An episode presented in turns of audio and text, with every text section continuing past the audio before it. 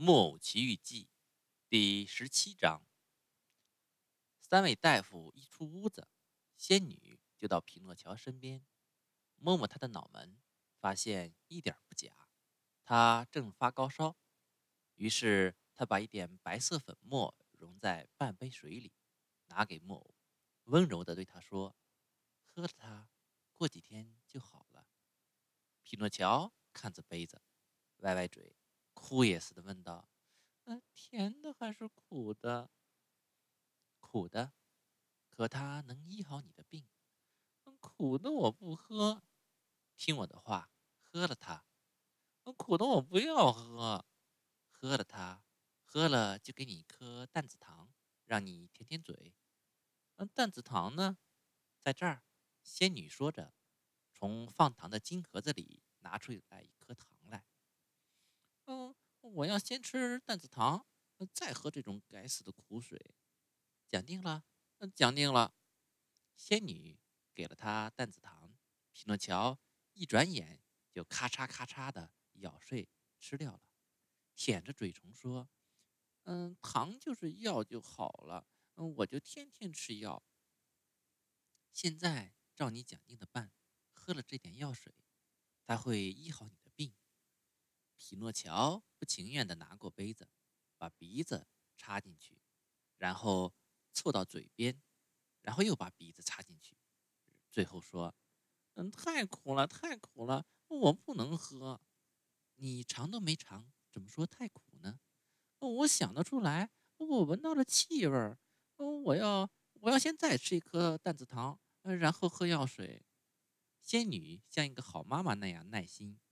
又给他放了一颗糖在嘴里，然后重新给他杯子。嗯，这样我不能喝药水。木偶说着，做了成千个鬼脸。为什么？因为脚上的枕头碍着我。仙女给他把枕头拿开了。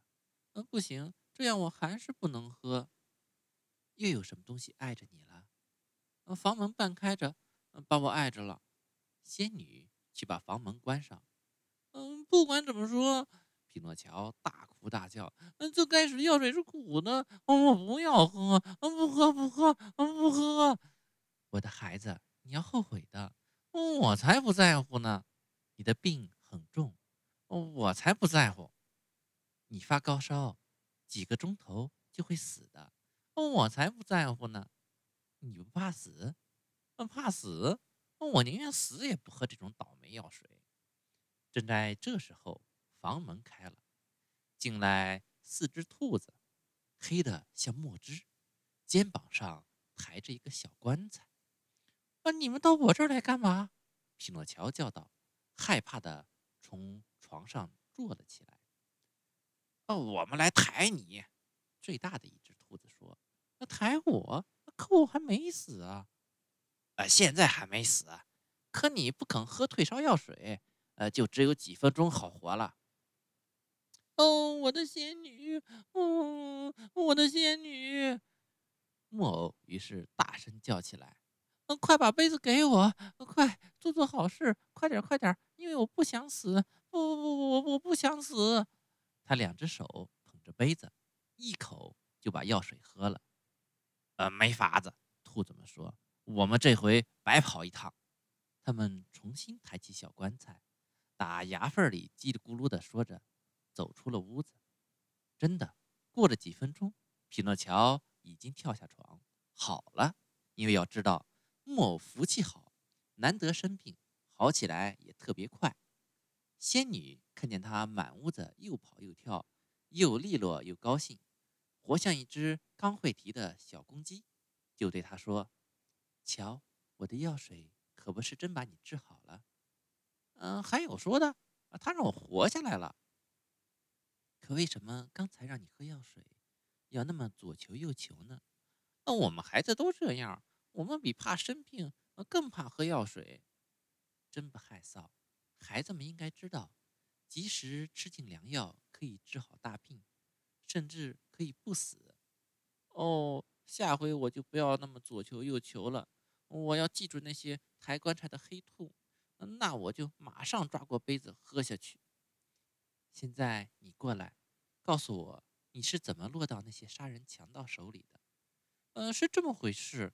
呃，某戏班班主吃火人给了我几个金币，呃，对我说：“来，呃，把他们带回去给你爸爸。”可我在路上碰到一只狐狸和一只猫，他们两个很好，呃，对我说：“呃，你想让你的金币呃变成一两千个吗？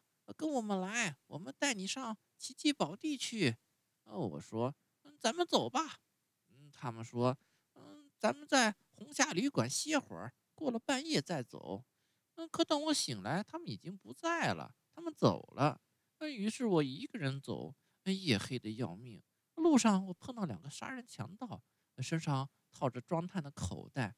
嗯，他们对我说：“把钱拿出来。”我说：“我没钱，因为我把四个金币呃藏在嘴里。”一个杀人强盗就想把手伸进我的嘴巴，我一口咬下了他的手，把它吐出来。可吐出来的不是手。是一只猫爪子，那两个杀人强盗就追我，我拼命的逃啊逃，最后他们把我捉住，套在脖子里，给吊在这个林子里的一棵树上了。他说：“我们明天再来，到那时候你就死了，嘴巴张开了，我们就把你藏在舌头底下的金币拿出来。”嗯，你这四个金币现在搁哪儿了？仙女问他。哦，我丢了。匹诺乔回答说：“他这是说谎。”因为钱在他口袋里，他一说谎，本来已经够长的鼻子又长了两指。你在哪儿丢的？呃，就在这附近的树林子里。这第二句谎话一说，鼻子更长了。你要是在附近的树林子里丢了，仙女说，咱们去把它找回来，因为东西丢在附近的树林子里，完全可以找回来。啊啊！呃，现在我记清楚了。木偶心里慌了，回答说：“呃，这四个金币我没丢掉，呃，是刚才喝您那杯药水的时候不小心吞下肚子里去了。”这是第三句谎话一说，鼻子呼的一下长成了这副样子。可怜的匹诺乔连头都没法转了，头往这边转，鼻子就碰到床，碰到玻璃窗；而头往这边转。鼻子就碰到墙，碰到房门，头一抬，鼻子就有插到仙女一只眼睛里去的危险。仙女看着他笑起来。那您干嘛笑？莫问他。眼看鼻子变得这么长，他完全呆住了，急得要命。我向你说谎。你怎么知道我说谎了？我的孩子，谎话一下子就可以看出来，因为说了谎话有两种变化。一种是腿变短，一种是鼻子变长。你的一种正是鼻子变长。匹诺乔羞得无地自容，想溜出房间，是办不到。他那个鼻子已经长的连门都出不去了。